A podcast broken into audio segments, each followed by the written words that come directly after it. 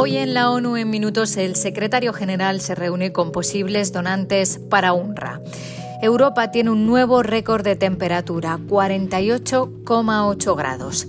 Y expertos en derechos humanos dicen que la primera ejecución por inhalación de gas nitrógeno en Estados Unidos es simplemente escandalosa. Un saludo de Beatriz Barral. El secretario general se reúne este martes en Nueva York con los representantes de posibles estados donantes que ayuden a financiar la UNRWA, la Agencia para los Refugiados Palestinos, después de que más de 15 países hayan anunciado la suspensión de su contribución debido a la posible implicación de algunos trabajadores en los ataques del 7 de octubre contra Israel.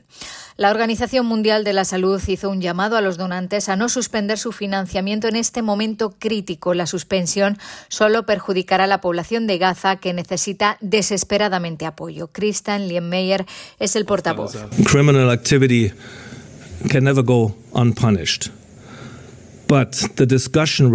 La actividad criminal nunca puede quedar impune, pero la discusión en este momento es más una distracción de lo que realmente está sucediendo todos los días, cada hora, cada minuto en Gaza.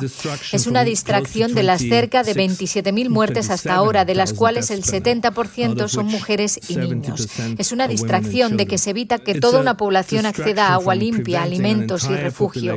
Es una distracción de que se evita que la electricidad llegue a Gaza durante más de 100 días distraction from preventing electricity to come into Gaza for more than 100 days. Además de los programas en Gaza, UNRWA proporciona ayuda a refugiados palestinos en Jordania, Líbano, Siria y en Cisjordania, incluido Jerusalén Este. Jens Lark es el portavoz de la Oficina de Coordinación Humanitaria de la ONU. UNRWA has not stopped working. UNRWA continues to work. La UNRWA no ha dejado de trabajar, la UNRWA sigue trabajando, es la financiación la que está en peligro y es irreemplazable en la operación humanitaria. La Organización Meteorológica Mundial ha confirmado oficialmente un nuevo récord de temperatura para Europa de 48,8 grados ocurrió en Italia el 11 de agosto de 2021. La portavoz de la agencia explicó que la temperatura la registró una estación automática en la isla de Sicilia. La verificación ha llevado tiempo porque se investiga meticulosamente para tener certeza del registro.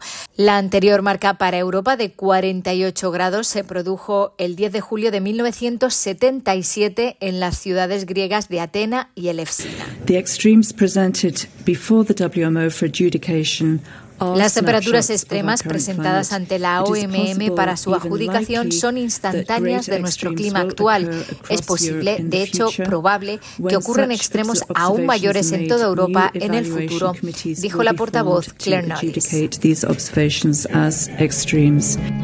Expertos de la ONU en Derechos Humanos condenan inequívocamente la ejecución de Kenneth Eugene Smith en Alabama, en Estados Unidos, la primera ejecución por inhalación de gas nitrógeno. El uso por primera vez en humanos y de forma experimental de un método de ejecución que se ha demostrado que causa sufrimiento en animales es simplemente escandaloso, dijeron los relatores.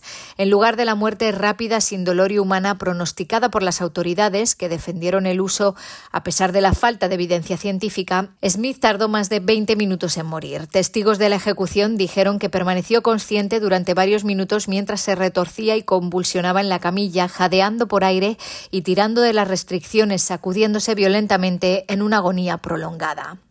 El uso de Alabama de Kenneth Smith como conejillo de indias humano para probar un nuevo método de ejecución constituyó una experimentación no ética y no fue más que una tortura sancionada por el Estado, dijeron los expertos. La espeluznante muerte infligida a Smith también causó angustia y sufrimiento extremo a los familiares. Los expertos reiteran su grave preocupación porque otros estados de Estados Unidos estén tomando medidas para utilizar la inhalación de gas nitrógeno como método de ejecución. Solicitamos la prohibición de este método, dijeron, recordando a Estados Unidos sus obligaciones bajo los tratados internacionales.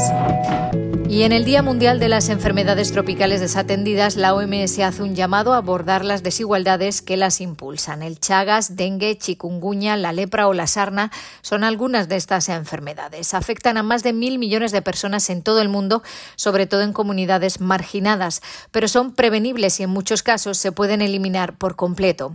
Yarbas Barbosa es el director de la Organización Panamericana de la Salud. Las Américas tienen una historia exitosa de eliminación de las enfermedades transmisibles, incluyendo a las enfermedades tropicales desatendidas.